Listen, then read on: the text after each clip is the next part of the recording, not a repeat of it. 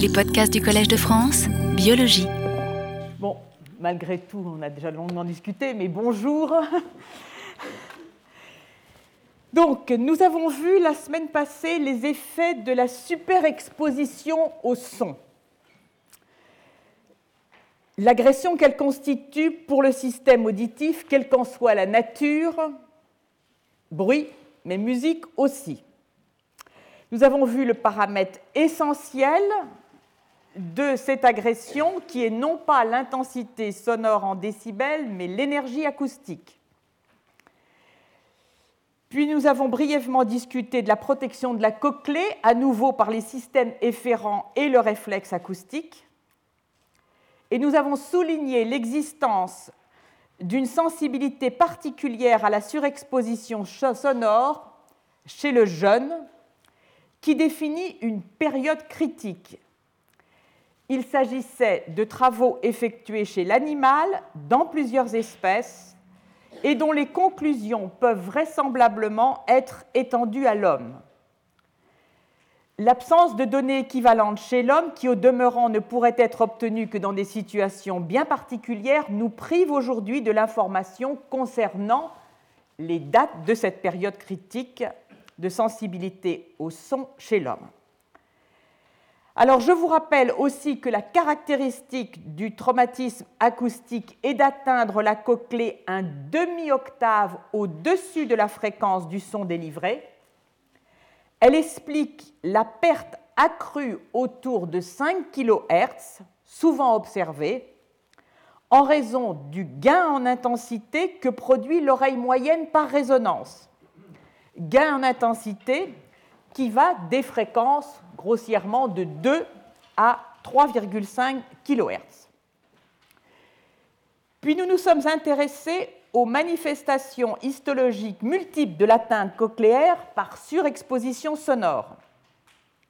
Nous nous sommes attardés longuement sur des données récentes, notions récentes concernant ces traumatismes acoustiques que l'on dit transitoire ou temporaire.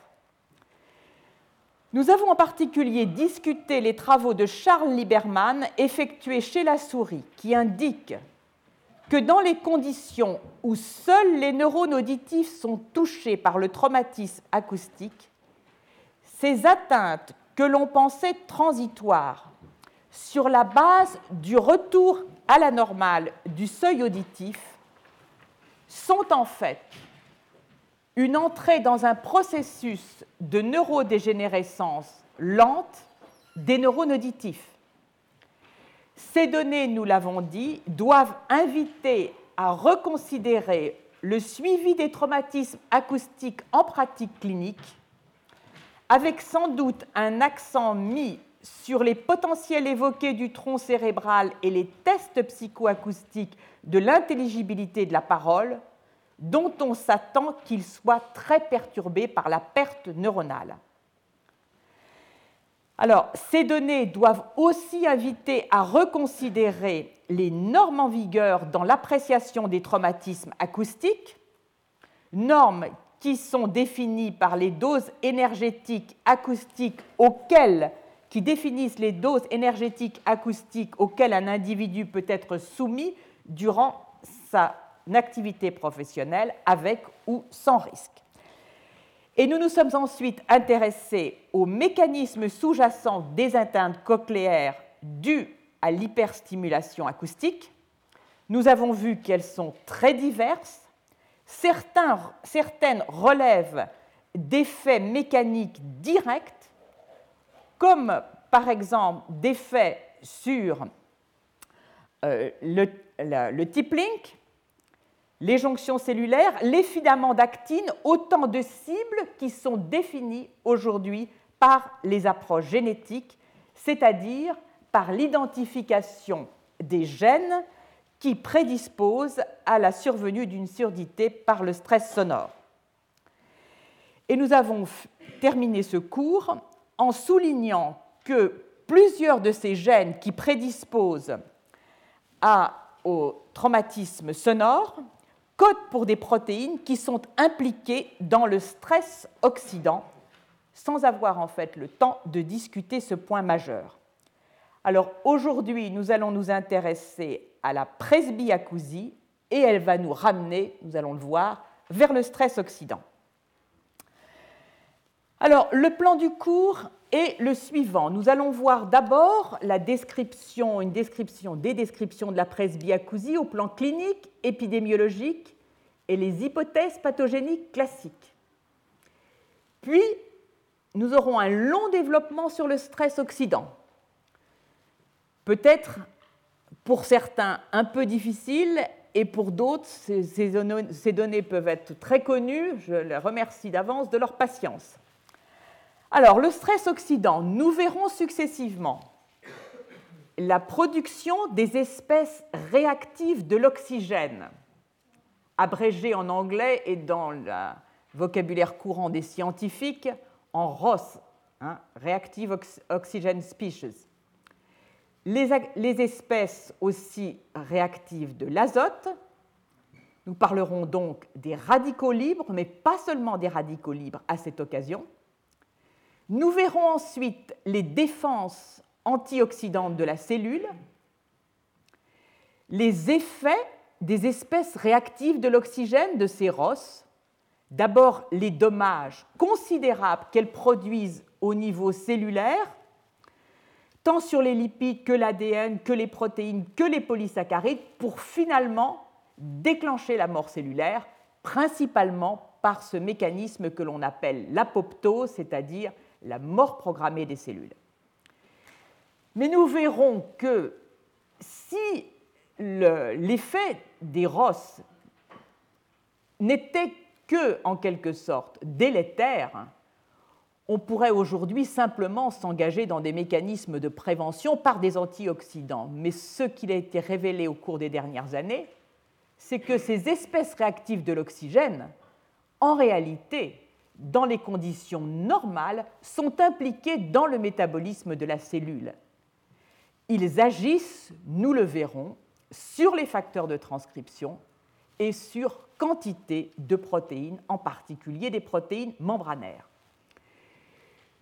Puis, nous reviendrons, fort de ces données, sur le vieillissement de la cochlée, en regardant quels sont les signes dans le vieillissement de la cochlée qui font penser à un rôle important du stress oxydant. Et nous verrons au passage, disons, ceci aura déjà d'ailleurs été évoqué un peu avant, la théorie du vieillissement cellulaire par le stress oxydant. Nous nous intéresserons ensuite aux facteurs génétiques de prédisposition à la presbyacousie chez la souris, chez l'homme, et puis nous, nous, terminerons par quelques conclusions de mesures que certains disent préventives. Alors, tout d'abord, qu'est-ce que la presbyacousie? La presby, presby veut dire en grec vieux, donc littéralement Ceci signifie perte auditive liée à l'âge. Cette surdité est une surdité neurosensorielle. C'est un trait commun aux mammifères et c'est considéré comme le déficit sensoriel le plus fréquent dans la population vieillissante. Alors, les premières manifestations en sont souvent des difficultés pour les personnes à suivre les conversations dans les environnements bruités. Et également la présence d'acouphènes, c'est-à-dire la perception de sons qui ont l'air de teinter dans les oreilles ou dans la tête des sujets, qui sont des sons fantômes puisque cette perception de son ne correspond pas à une stimulation sonore. Alors la presbyacousie se manifeste ultérieurement, nous dit un article récemment publié dans la revue Lancet, qui a un certain intérêt, que je vous invite à consulter. Elle se manifeste ensuite par une perte de sensibilité sonore avec élévation cette fois-ci du seuil auditif, L'altération de la compréhension de la parole, qui n'était difficile que dans les environnements bruités, le devient aussi dans les environnements silencieux. Il y a ralentissement du traitement central de l'information acoustique et des anomalies de localisation des sources sonores dans l'espace, avec donc une difficulté pour localiser les signaux d'alerte. Alors souvent, la survenue d'une presbyacousie se traduit par une rupture du lien social, un isolement et dans bon nombre de cas se développe un syndrome dépressif. Alors, sa prévalence en fait un problème majeur, problème en santé publique et problème majeur aussi au niveau social. Elle touche plus de 10% de la population qui est gênée dans les échanges conversationnels. Ce taux monte à 40% chez les personnes de plus de 65 ans et à 80% chez celles de plus de 80 ans. Compte tenu du vieillissement de la population, les projections faites par les équipes nord-américaines indiquent qu'aux USA, 28 millions de personnes souffreront de presbyacousie en 2030. Alors, elle représente de fait une source absolument majeure et croissante, selon les projections, de, l'inconfort de la vie quotidienne qui donne ici, euh, par ordre décroissant, les conditions qui sont les plus délétères, comme les atteintes périnatales, comme euh, les problèmes respiratoires, les infections par le VIH, etc. Et on trouve en neuvième position la perte euh, auditive, la presbyacousie, liée à l'âge. Quelle en est l'origine de la presbyacousie? Alors, voici la réponse qu'en donnait Hawkins, un chercheur américain ORL célèbre, en 1973. C'est évidemment un dessin humoristique.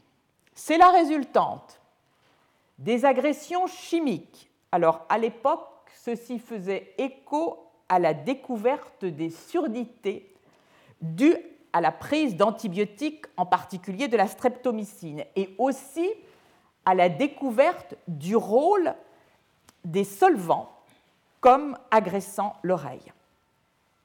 Il y a bien sûr le bruit que vous voyez ensuite, très intense, surtout à l'époque, dans les entreprises. Et puis, il y a la baguette magique. Alors, la baguette magique, qu'est-ce que c'est? C'est l'effet du temps.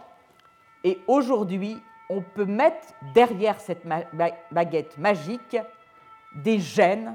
Et donc, cette magie est en train de fondre. Alors, il y a des places devant si vous le souhaitez. Vous pouvez vous asseoir.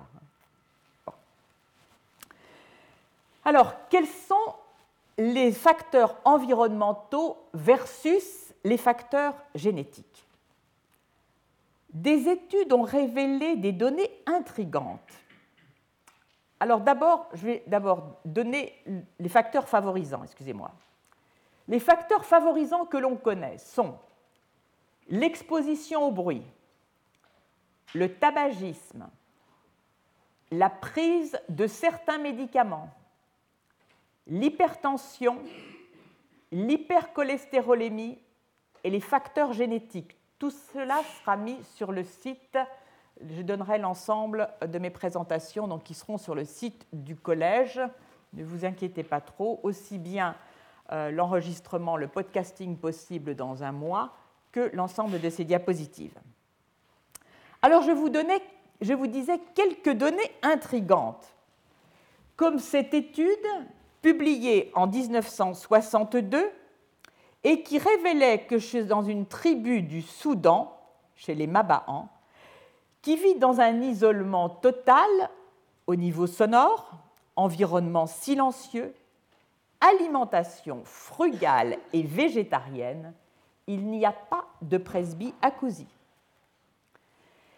Puis, cette autre étude, réalisée ultérieurement en 1986, euh, pardon, euh, je peux pas en 1988 ou 6, 6, c'est bien ça, sur l'île de Pâques, merci, qui a eu pour but de comparer l'audition des personnes âgées autour de 60 ans dans trois groupes de population. Alors voici ici, juste pour vous situer, l'île de Pâques, plein Pacifique, et trois groupes de population. Dans un des groupes, le groupe 1, les personnes n'avaient pas quitté l'île. Dans le groupe 2, ces personnes avaient quitté l'île et étaient venues travailler sur le continent dans des conditions standards. Il s'agissait de personnes qui avaient donc été exposées à la vie sur le continent pendant 3 à 5 ans, et le troisième groupe était constitué de personnes qui avaient, vécu sur le continent plus de 5 ans. Eh bien, que voyait-on? Une, une élévation du seuil auditif qui était en rapport direct avec la vie sur le continent qui, à l'époque, était assimilée à l'exposition au bruit.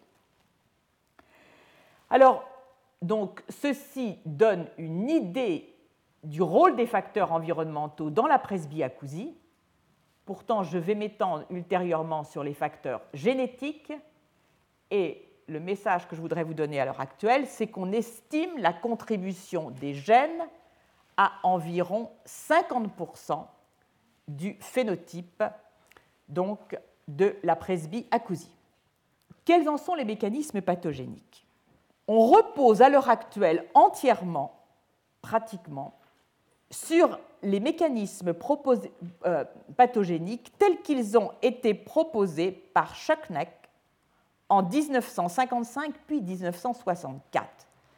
Il a publié une classification pathogénique de la presbyacousie qui était fondée sur les données audiométriques et les analyses de biopsies d'os temporales, donc qui contiennent la cochlée, post-mortem.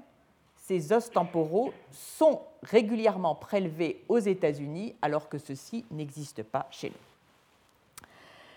Alors, cette classification, qui est très rudimentaire, en réalité, on peut s'attendre à ce qu'elle soit complètement revue lorsque nous aurons l'identification des gènes de la presbyacousie avec les modèles animaux correspondants. Et si je puis faire un, parallélisme, ce sera avec ce qui se passe au niveau des formes précoces de surdité. Il y a bien longtemps que plus personne ne s'aventurait ou ne s'aventurait à décrire les différentes formes de surdité précoces en termes de seuil, d'évolution, autres signes cliniques et paracliniques.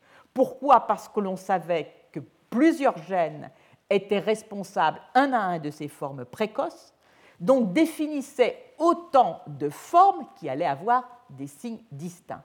Depuis que ces gènes ont été identifiés, un effort considérable est fait pour décrire chaque forme de surdité, identifiée donc sur la base du gène qui est défectueux. On s'attend à semblable effort en ce qui concerne la presbyacousie, mais je vous dis tout de suite que vraisemblablement la tâche sera plus difficile puisque la presbyacousie n'est pas due à l'atteinte d'un seul gène, comme les formes précoces de surdité, il ne s'agit pas d'atteinte monogénique, mais de la combinaison de facteurs environnementaux et de plusieurs gènes qui vont contribuer, pense-t-on, à des degrés divers à l'atteinte auditive. Ce que l'on attend de l'effort qui est entrepris sur la recherche de gènes de presbyacousie, et il s'agit d'une attente, attente raisonnable, c'est avant tout donc la description des mécanismes pathogéniques impliqués dans les différentes formes. Alors aujourd'hui, on décrit trois formes. L'une est dite sensorielle. Elle atteint les cellules sensorielles et se caractérise en audiométrie par une élévation brutale du seuil au niveau des hautes fréquences. La seconde est dite neurale. Elle atteindrait les nerfs auditifs, et dans ce cas, l'audiométrie se manifeste par une, élévation du seuil auditif en pente douce vers les hautes fréquences. Elle est surtout caractérisée par une dissociation entre l'élévation du seuil auditif qui peut être modeste, mais l'intelligibilité de la parole qui est défectueuse de façon tout à fait importante. Cette forme, ces formes, ces formes neurales sont considérées comme les plus fréquentes et de fait, sur les biopsies d'os temporal, la perte des neurones auditifs est souvent massive chez les individus atteints de presbyacousie. Elle peut se manifester donc par, au niveau des potentiels auditifs évoqués du tronc cérébral, par une élévation du seuil de l'onde 1. Mais attention, la signification de cette élévation du seuil doit être interprétée de façon, euh, disons, vraiment euh, avec beaucoup de précaution, beaucoup de prudence, car la baisse de ce seuil, pardon, l'élévation de ce seuil, peut simplement traduire le fait que ce qui est mesuré par les potentiels évoqués du tronc cérébral est la réponse synchrone des neurones auditifs. Dès que la réponse cesse d'être synchrone, eh bien, l'onde 1 devient anormale. Ce que se cache derrière ces atteintes neurales, puisqu'il y a atteinte des neurones, ceci va se traduire par des anomalies de la résolution temporelle des signaux sonores. Et c'est la forme de presbyacousie que l'on attend après le traumatisme sonore dont je vous ai parlé la semaine dernière. Troisième forme, il s'agit de l'atteinte de la strie vasculaire, la pile qui fournit le potentiel endocochléaire que vous voyez ici, qui est dû à cet épithélium très particulier. Elle est en rapport avec, en règle générale, des atteintes vasculaires de cette strie, qui est considérablement vascularisée et dont L'atteinte de ces vaisseaux a été particulièrement bien étudiée chez la gerbille vieillissante et elle se traduit par un amincissement de cette strie vasculaire et ultérieurement par une dégénérescence cellulaire, en particulier des cellules marginales et intermédiaires de la strie vasculaire.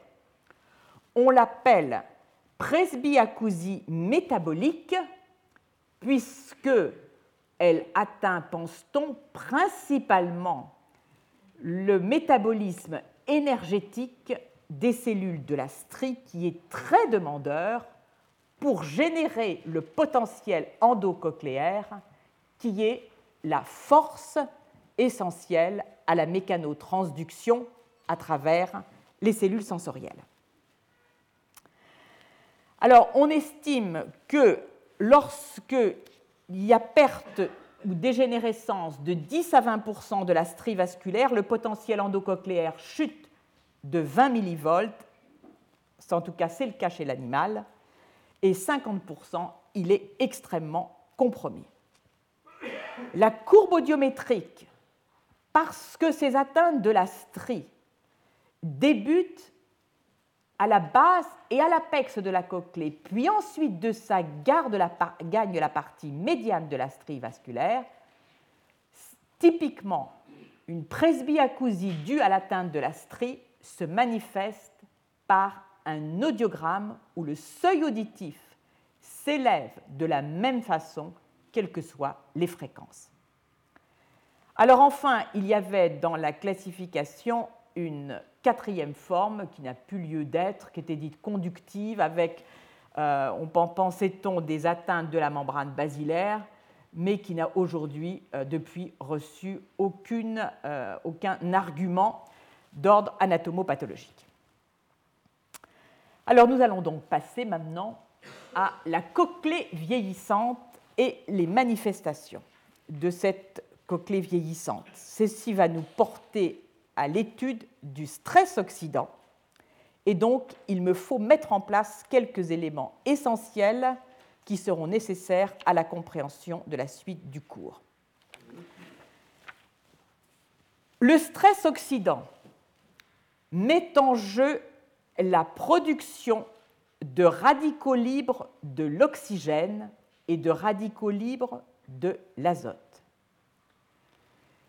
Que sont ces radicaux libres? Ce sont des entités chimiques qui possèdent un ou plusieurs électrons non appareillés sur leur couche orbitale externe. Ils sont notés par la présence d'un point placé ou devant ou après les atomes indiqués ici.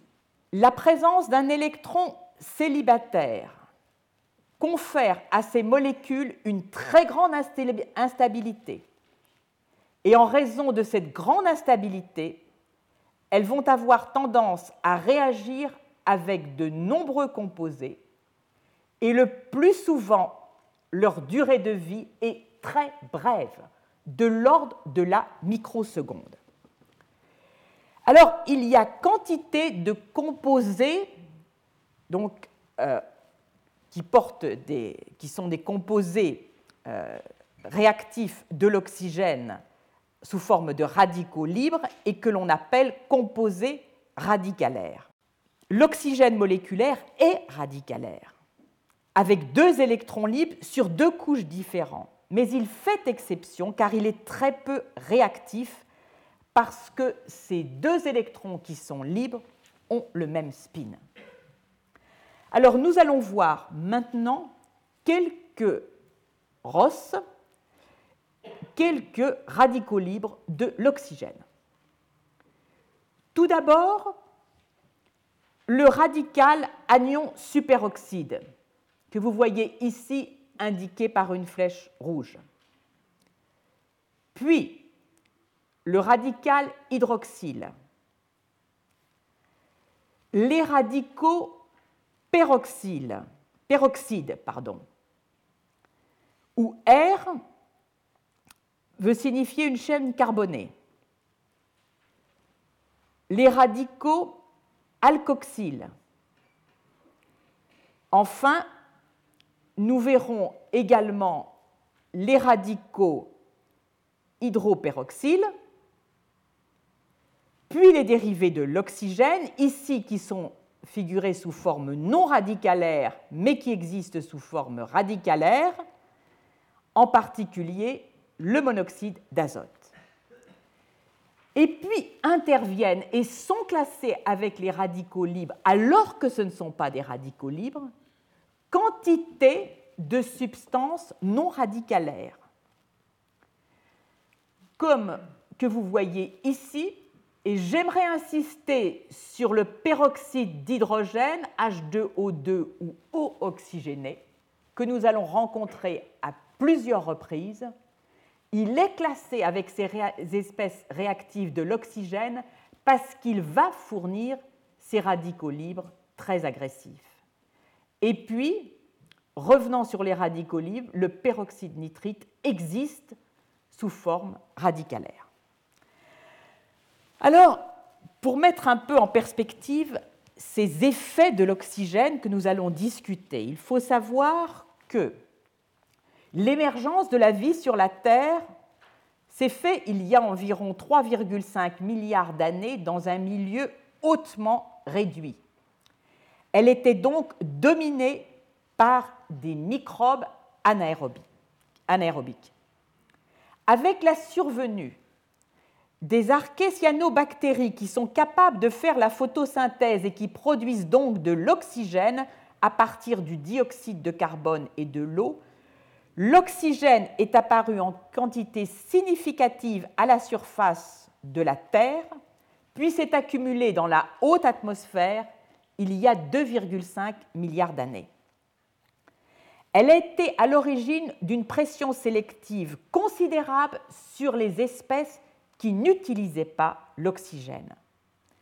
Puis s'est mis en place ce que l'on appelle la respiration aérobique qui utilise l'oxygène pour produire de l'énergie de l'ATP.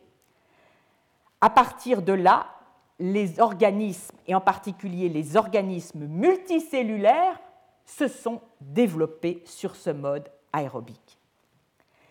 90% de l'oxygène que nous respirons vient dans les organelles, va dans les organelles mitochondriaux pour produire cette énergie.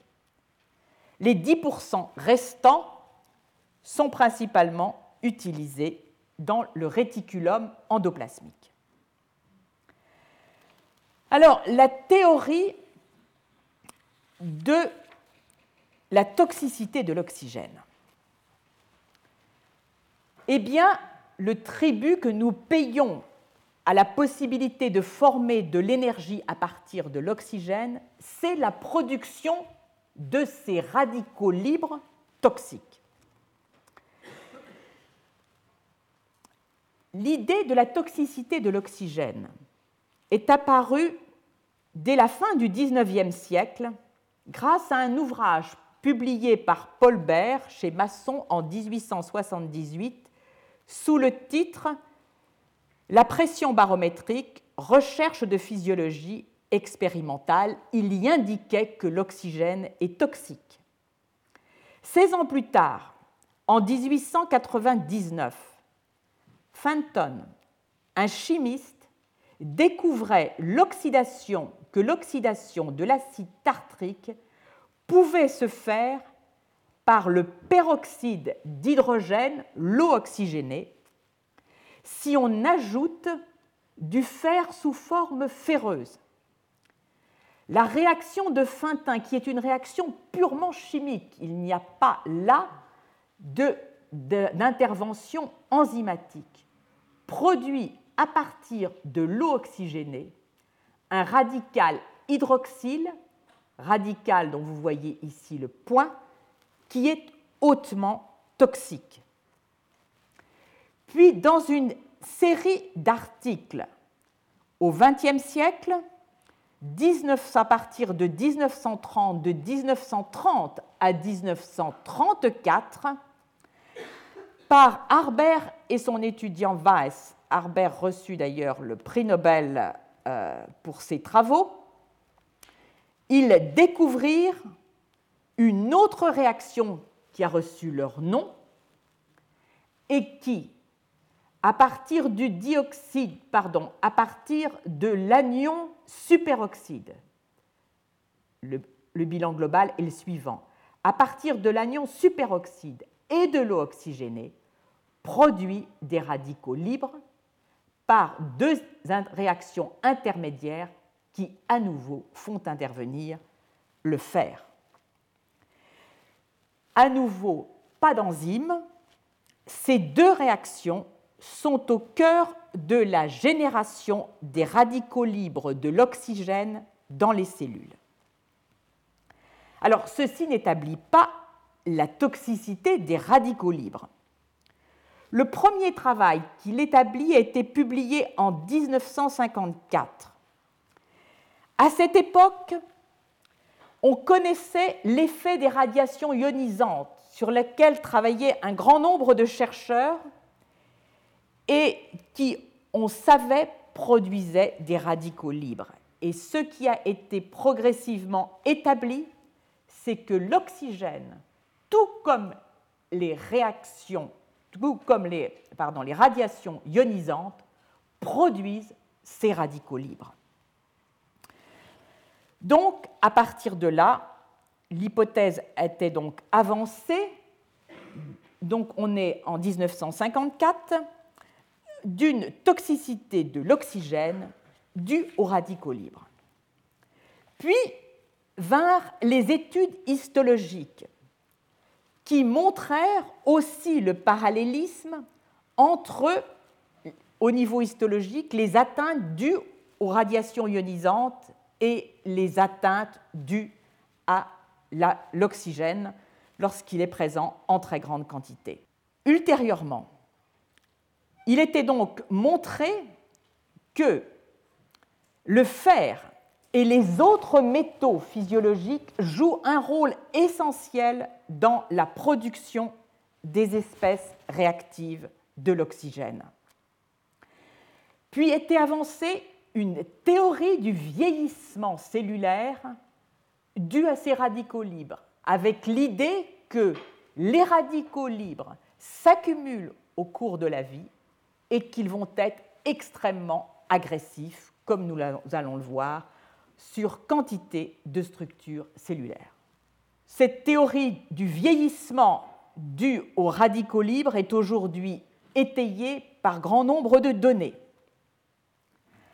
À partir des années 72, il était proposé que ces radicaux libres soient produits dans la mitochondrie pour l'essentiel et donc que la mitochondrie soit en quelque sorte dicte la longévité des individus.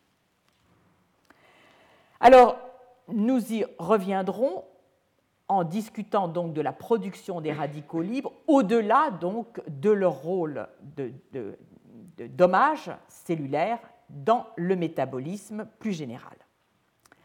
Alors voyons la formation de ces radicaux libres et donc je vais discuter la formation de ces radicaux libres à partir de l'oxygène moléculaire, principalement la formation du radical hydroxyle que vous voyez ici, qui est un des plus toxiques.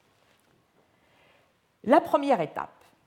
La première étape consiste en la capture d'un électron par l'oxygène moléculaire qui va conduire un radical qui est moins toxique que l'hydroxyle, mais qui est malgré tout assez toxique, que l'on appelle l'anion superoxyde.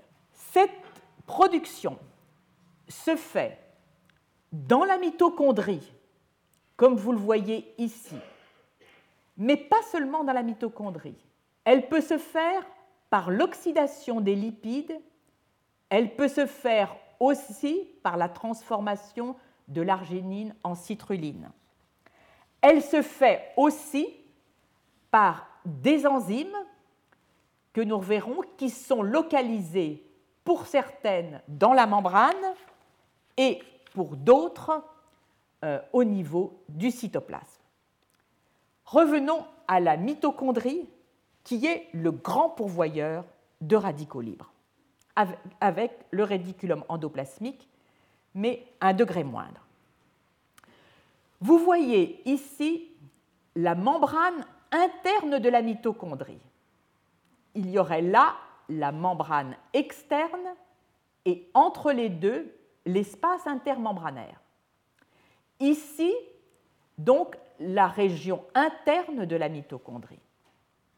Ce qui est figuré ici, c'est le complexe qui sert à transférer les électrons et donc qui va, in fine, qui entre dans la phosphorylation oxydative qui va conduire à la production d'ATP et d'eau. Ce complexe, situé dans la membrane interne de la mitochondrie, comprend quatre complexes en fait. On parle du complexe 1 essentiellement, du 3 et du 4.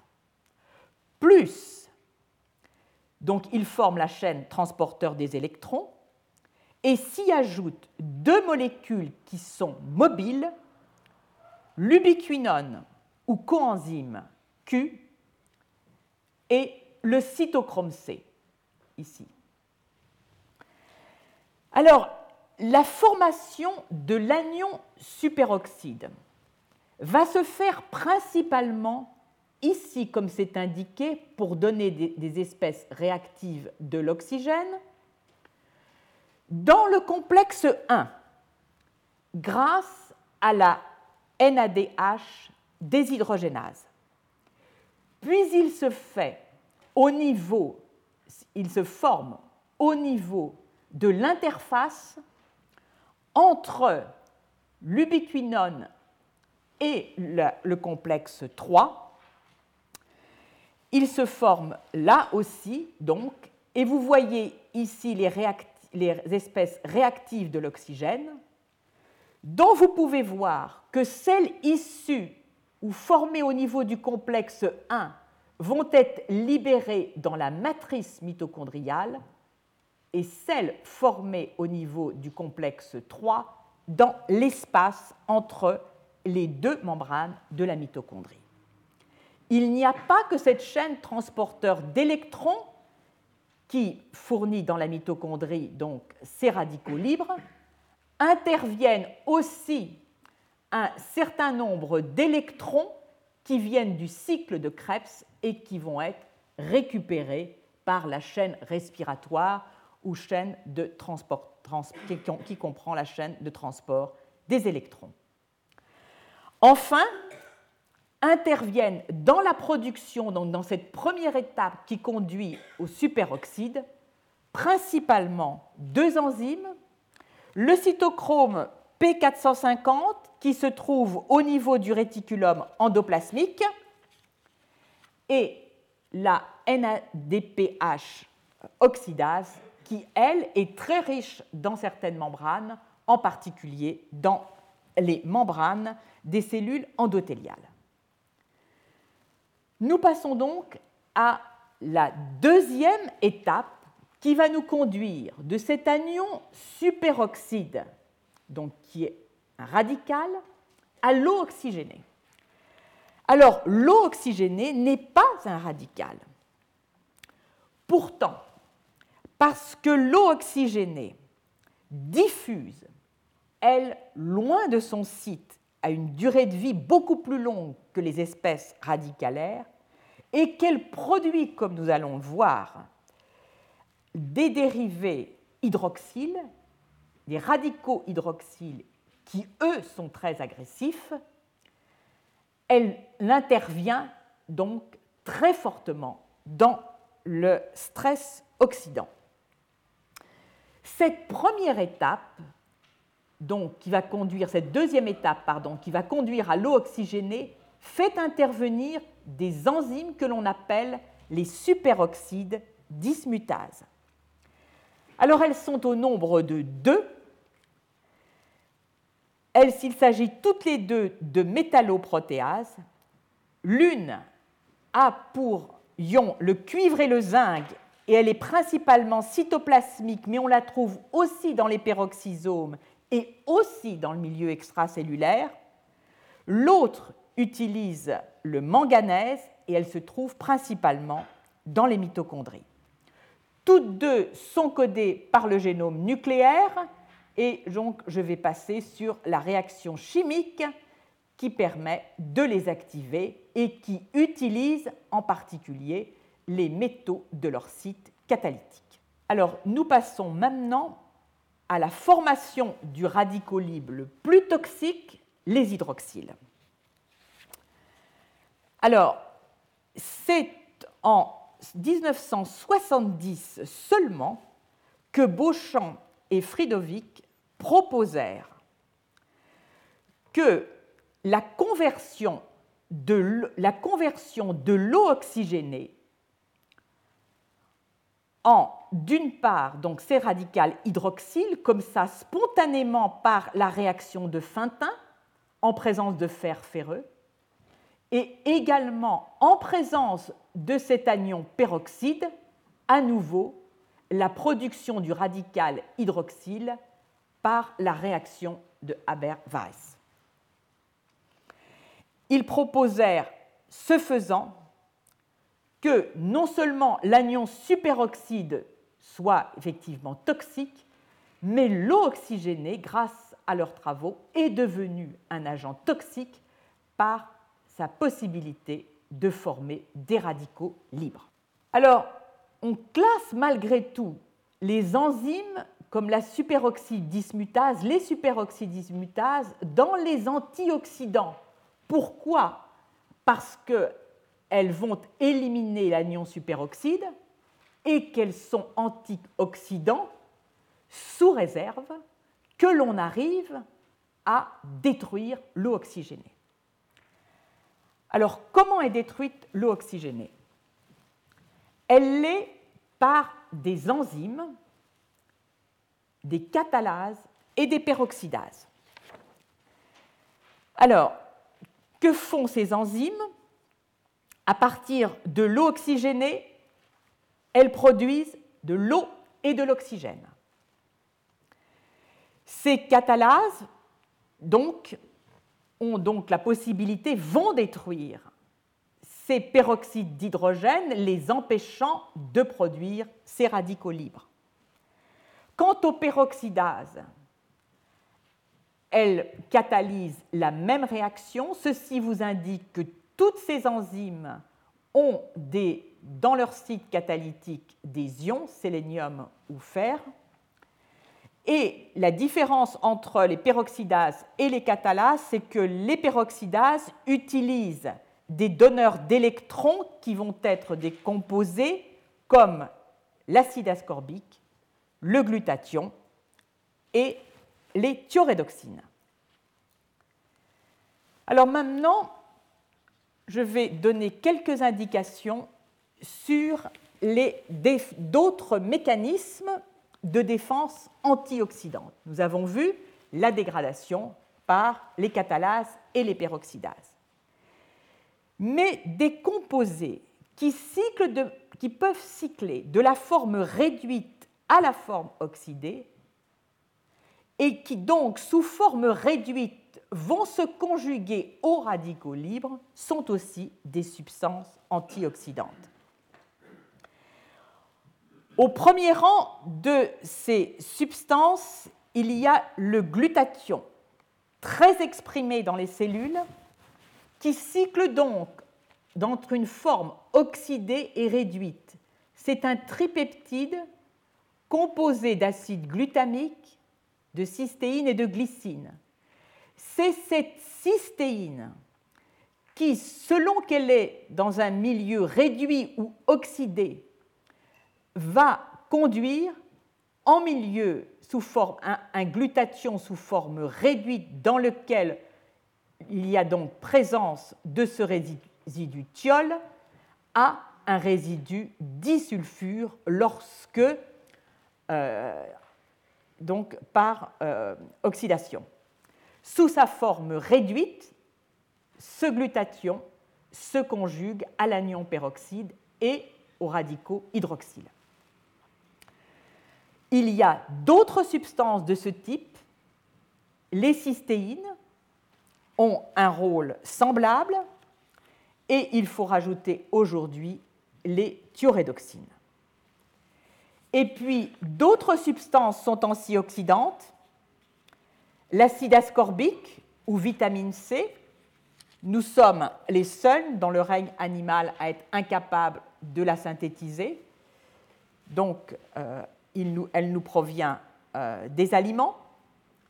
Interviennent également la vitamine E, les, les caroténoïdes, puis des petites molécules antioxydantes comme le mannitol, l'acide urique et les diméthylsulfures. Et puis, sont toxiques, donc, je l'ai dit à plusieurs reprises, ces métaux qui vont se conjuguer aux radicaux libres. Il faut impérativement que les métaux ne puissent pas diffuser. Sinon, ils vont être à l'origine de la production à partir de l'eau oxygénée de radicaux libres.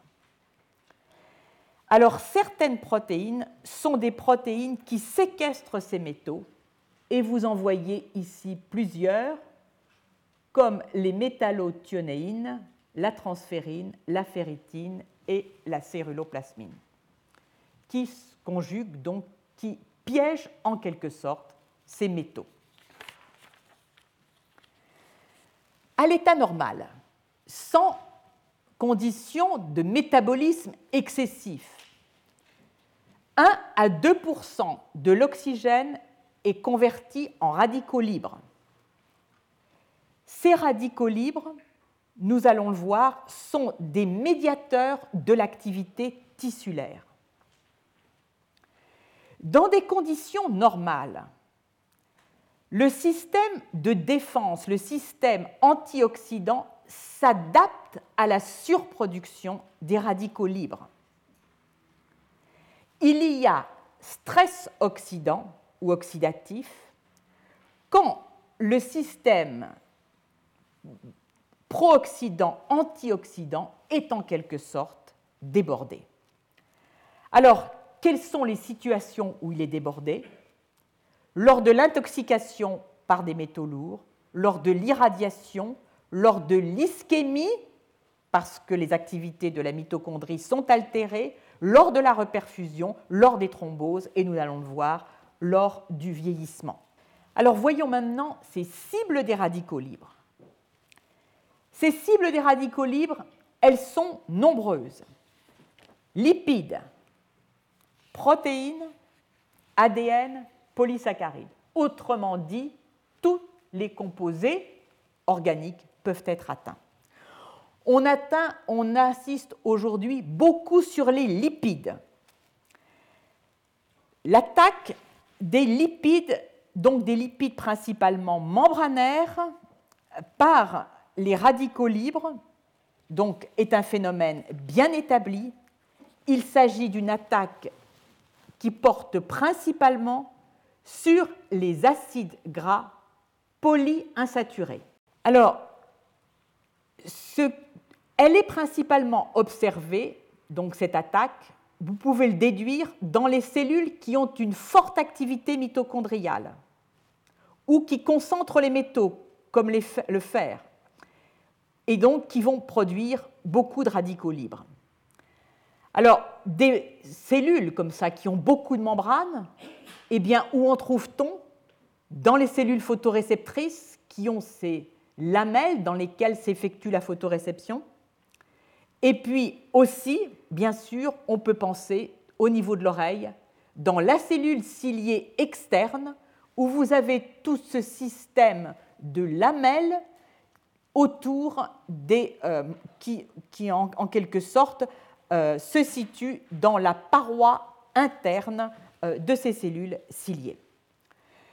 Alors, donc, il va y avoir peroxydation des acides gras insaturés. Vous voyez ici la formation de radicalaires lipidiques indiqués par LO et ce point.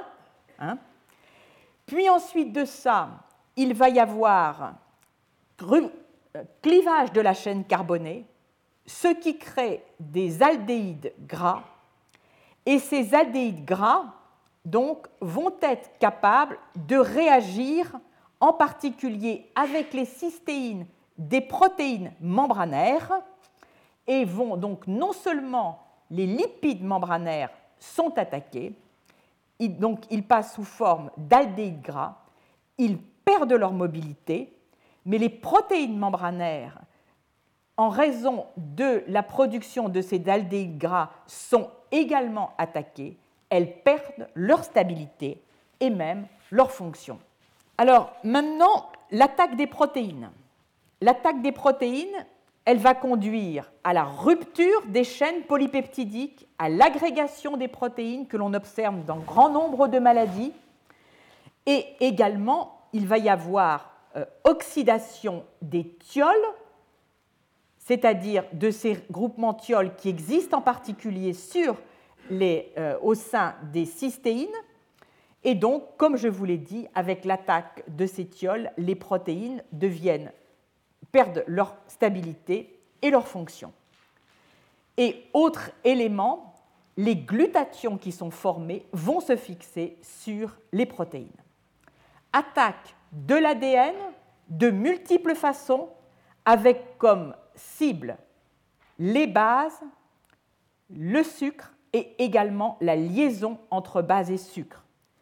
Et la première manifestation est la formation de ce con dérivé de la guanine, le 8, la 8-oxoguanine. Puis, il y a mort cellulaire, soit par apoptose, soit par necrose, deux mécanismes distincts, mais sachez que les ROS produisent principalement l'entrée dans l'apoptose.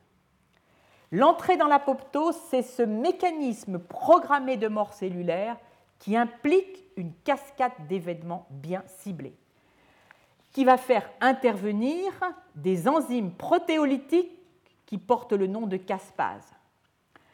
Il y a deux voies d'entrée dans l'apoptose, celle qui nous intéresse, donc une dont je ne parlerai pas, qui est considérée comme la voie extrinsèque, qui passe par un récepteur à la surface cellulaire qui est dit récepteur de mort, et l'autre qui est la voie mitochondriale, donc qui passe, qui est due à la production euh, de ces espèces réactives de l'oxygène. Comment se fait cette mort cellulaire? On a aujourd'hui la vision suivante.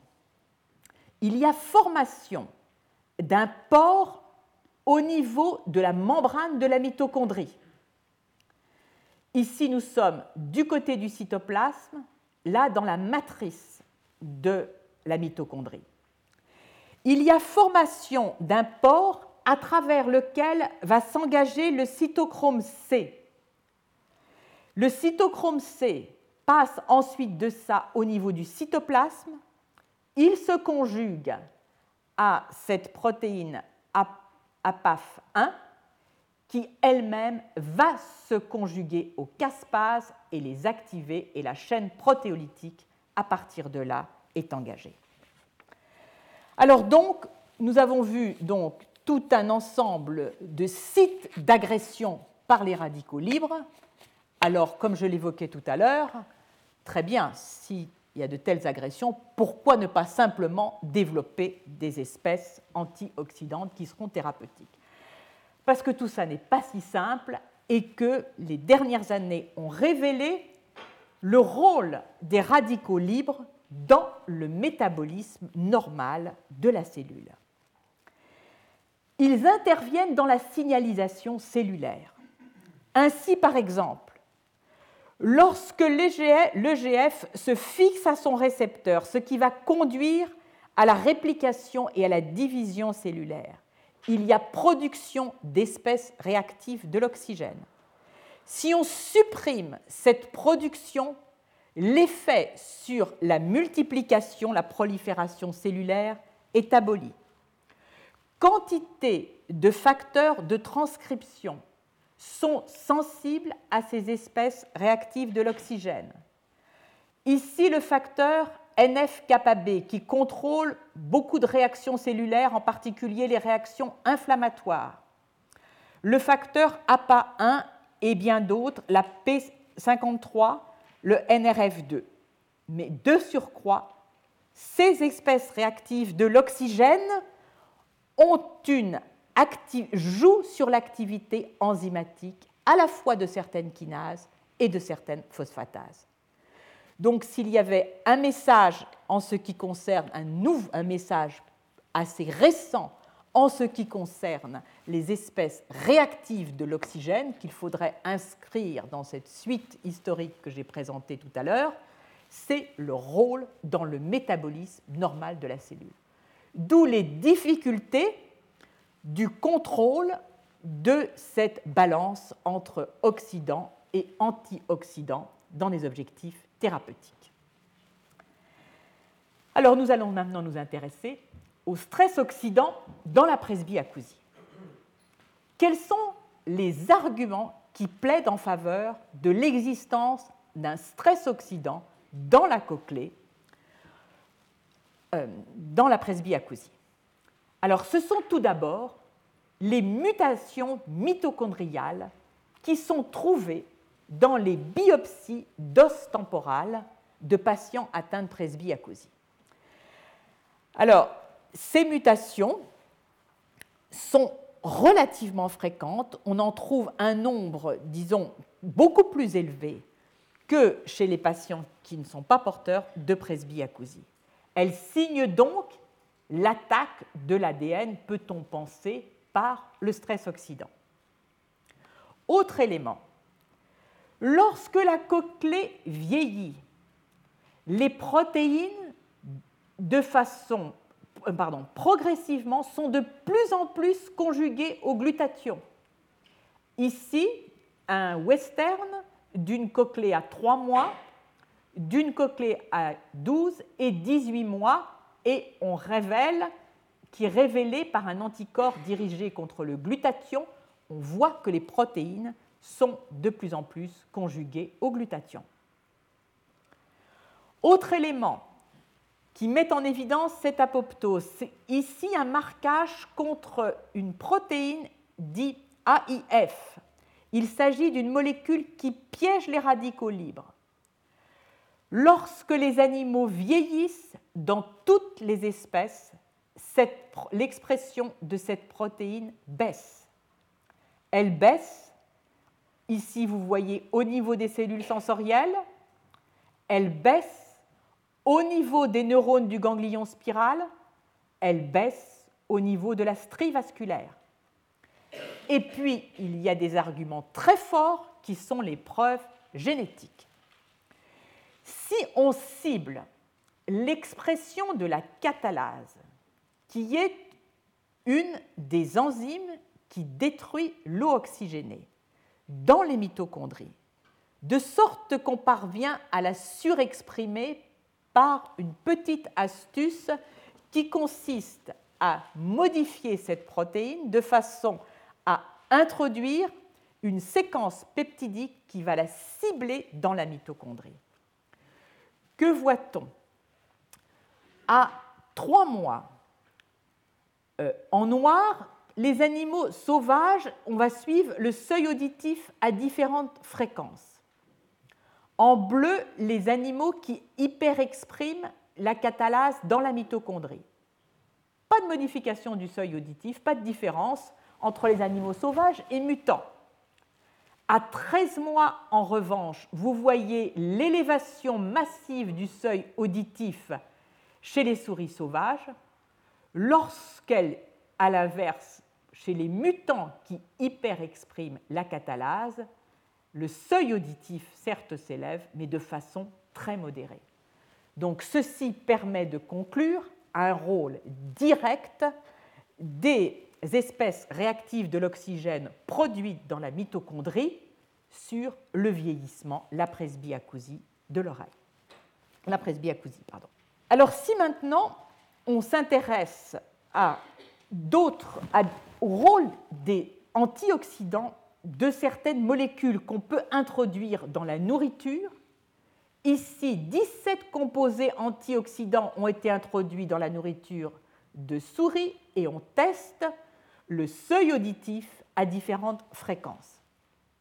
En rouge, les composés qui ont un effet. Quels sont-ils?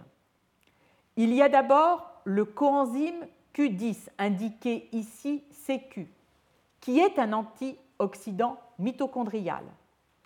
Puis deux autres composés, l'acide alpha-lipoléique indiqué par LA et la N-acétylcystéine.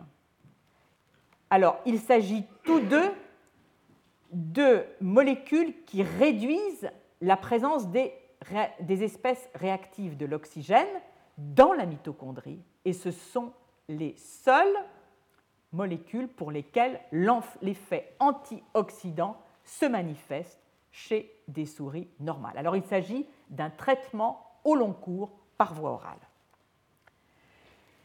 Alors maintenant, je vais discuter des facteurs génétiques de prédisposition à la presbyacousie.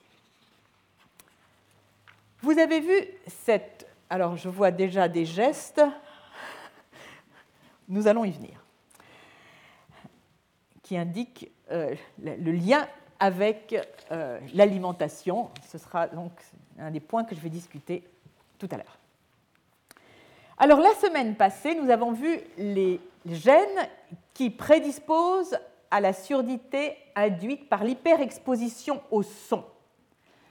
Et en noir, j'avais encadré les molécules impliquées dans le stress oxydant, comme cette molécule de choc thermique, comme cette superoxyde dismutase, comme la glutathion peroxydase, et comme ce que nous allons vu cette semaine, la céruloplasmine qui conjugue le cuivre. Puis un certain nombre d'autres molécules. Alors, j'avais caché une partie des données parce qu'en réalité,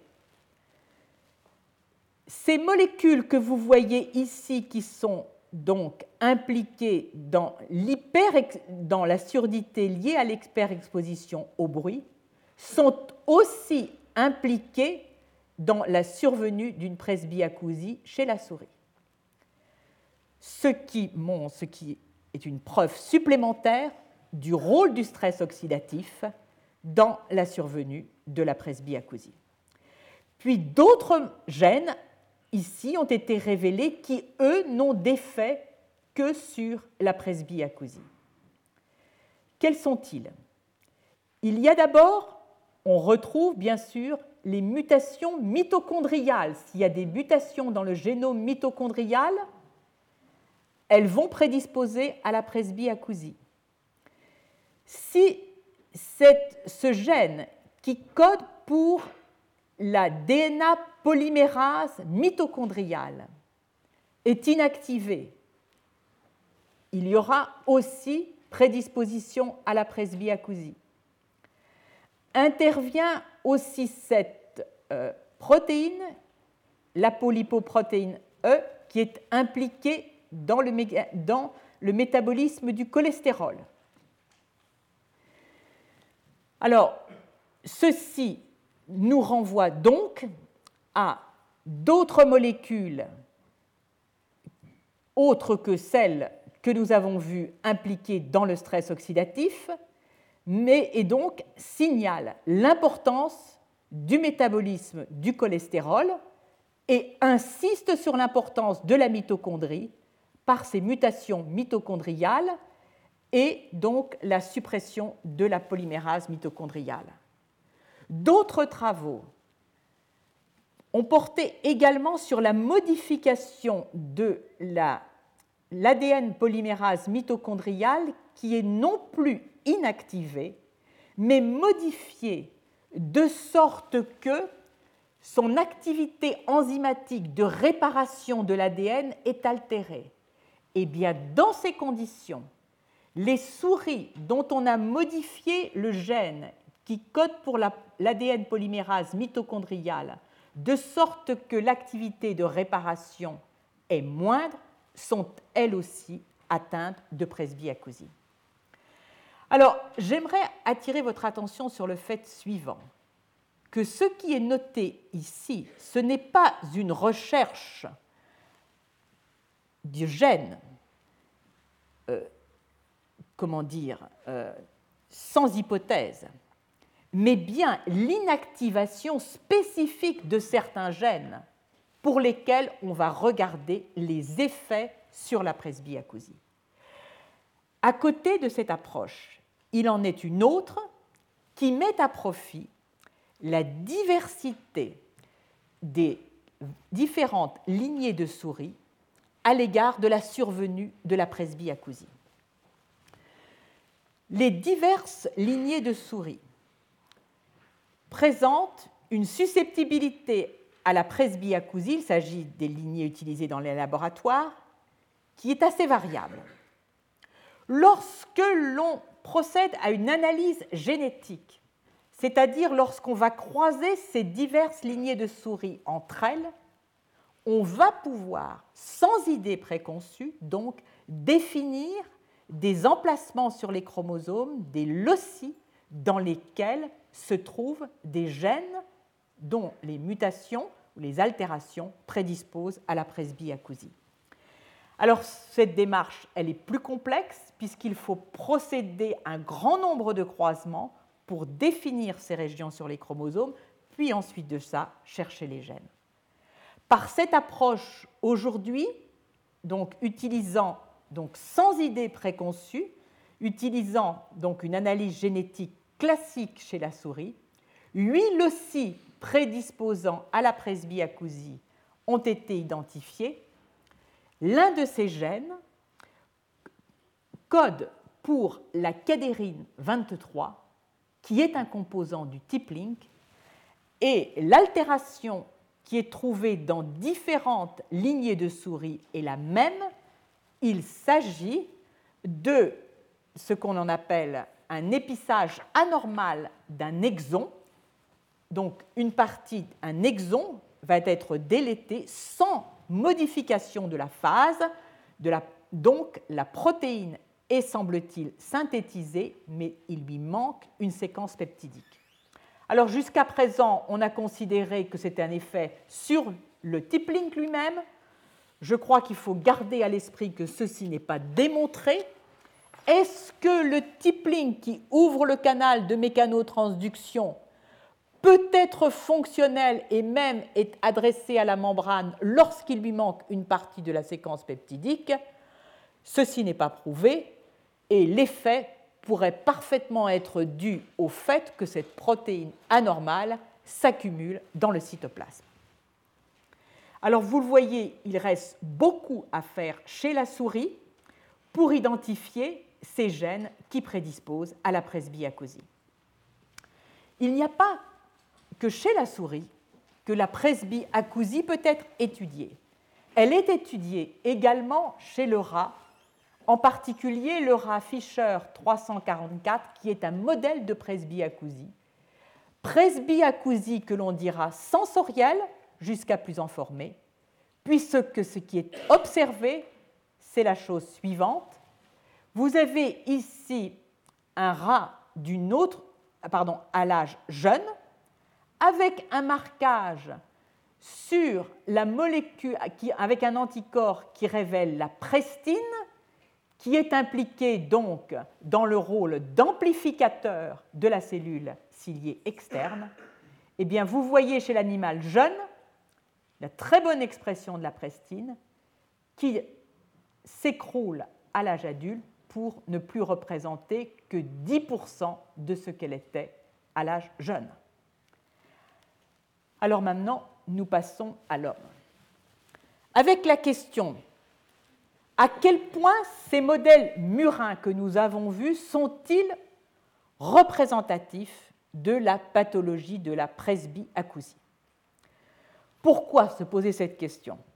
Tout d'abord parce que la diversité génétique des lignées de souris est faible intrinsèquement, donc elle ne peut pas couvrir l'ensemble des situations. Deuxièmement, quel sens cela a-t-il de comparer une souris qui vit deux ans et euh, les hommes dans les civilisations industrialisées, industrielles, qui vivent 80 ans, voire plus? En plus, l'environnement de la souris de laboratoire n'a rien à voir avec l'environnement humain.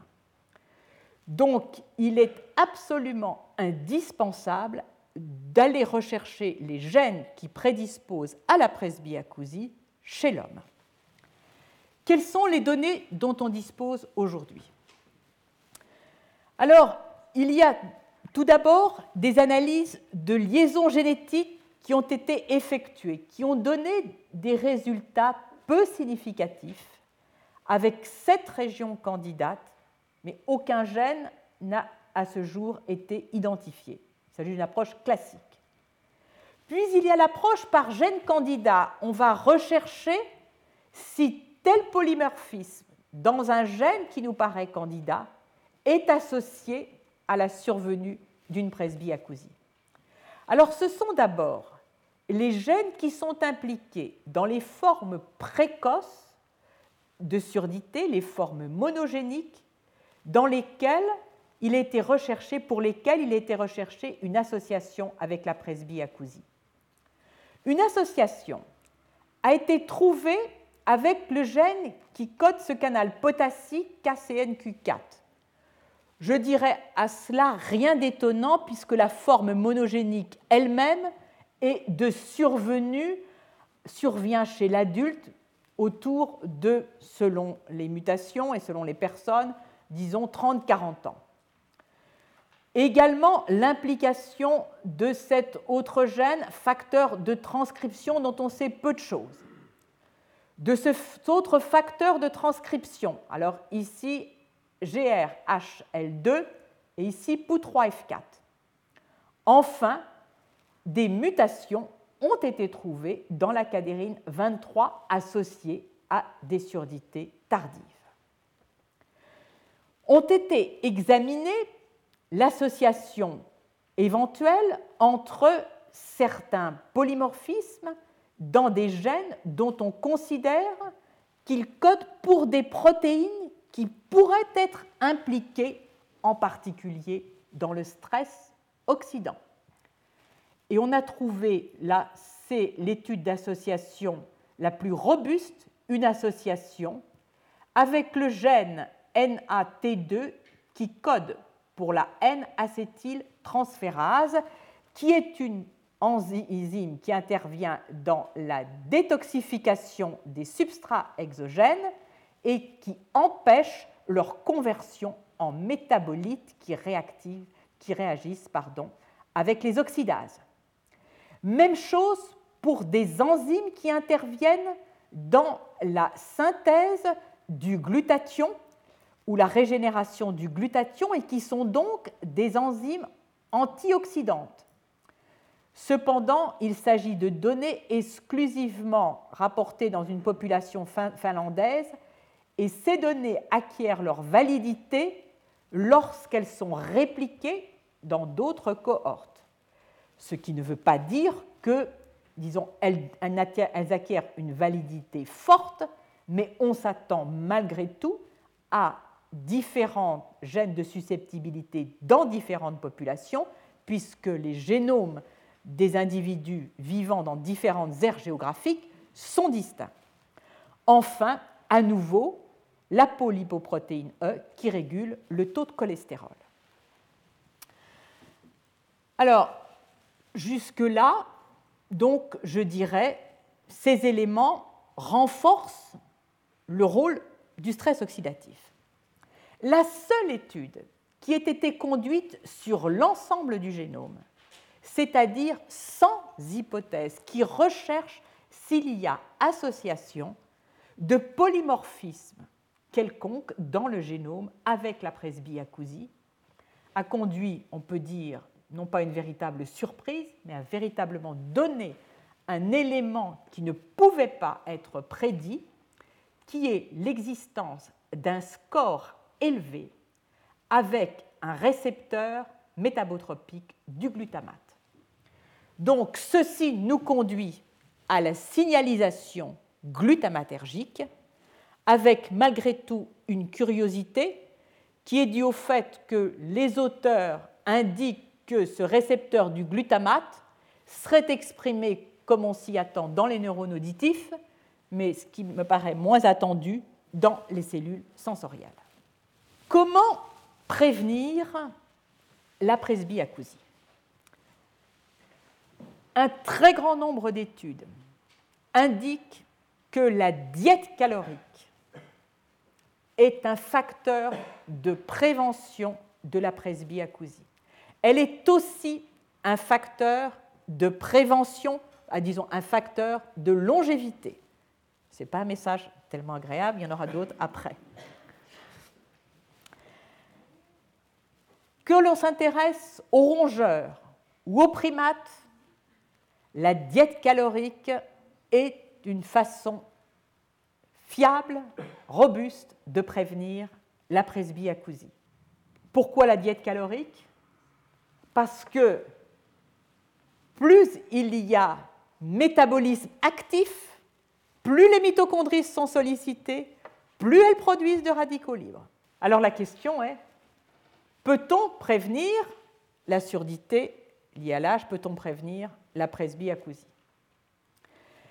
Nous avons vu que nombreux sont les gènes de susceptibilité au traumatisme sonore qui sont aussi impliqués dans la susceptibilité à la presbyacousie. Alors, vivre dans des environnements silencieux, eh bien, ce n'est pas sûr que ce soit la réponse. N'est pas sûr que vous deviez tous partir à la campagne juste après le cours. Pourquoi? Parce qu'il existe des effets que l'on appelle de préconditionnement, que j'ai ébauchés la fois dernière. Lorsque l'on soumet des animaux à des bruits, ce que l'on appelle des environnements acoustiques enrichis de l'ordre de 70 décibels pendant plusieurs semaines, en réalité, on les protège contre la survenue au moins des traumatismes acoustiques et sans doute aussi de la presbyacousie. Pourquoi? Parce que quelque part, on met en alerte le système, le système du stress oxydant.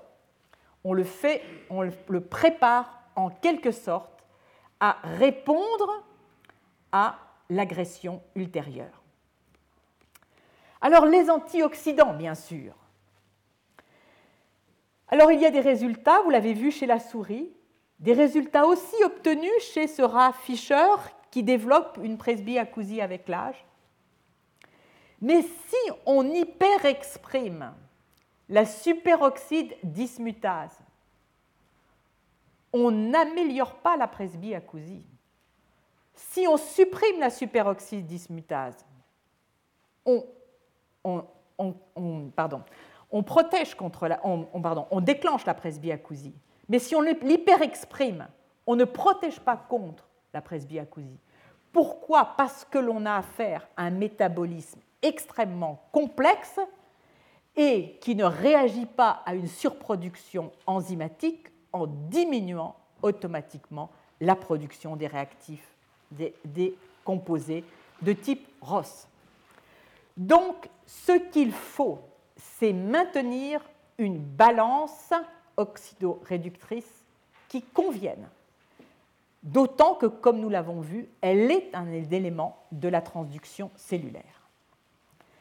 Alors cet article qui n'est pas encore publié, je vous invite à le lire puisqu'il nous évitera de terminer sur la diète calorique, puisqu'il indique qu'il existe un composé que je pense certains d'entre vous connaissent, le resveratrol, E-R-S-V-E-R-A-T-R-O-L. C'est un produit qui, pense-t-on, explique le French paradoxe, c'est-à-dire que l'on sait que les Français Mange bien, mais vive longtemps. Il est présent dans le vin rouge, ou je devrais dire, il était présent dans le vin rouge, parce que maintenant, avec les traitements que l'on fait subir à la vigne, il n'est plus présent. Donc inutile de vous jeter tout de suite sur le ballon de rouge en sortant. Alors, chez les animaux sans diète calorique, le resveratrol protège contre la presbyacousie. Et donc je vais terminer sur cette note un peu plus encourageante pour inviter tous les gourmands qui veulent continuer à, avoir, à communiquer euh, dans des atmosphères conviviales, à suivre les progrès qui ne manqueront pas d'être réalisés sur les approches thérapeutiques de la presbyacousie. Je vous remercie de votre attention.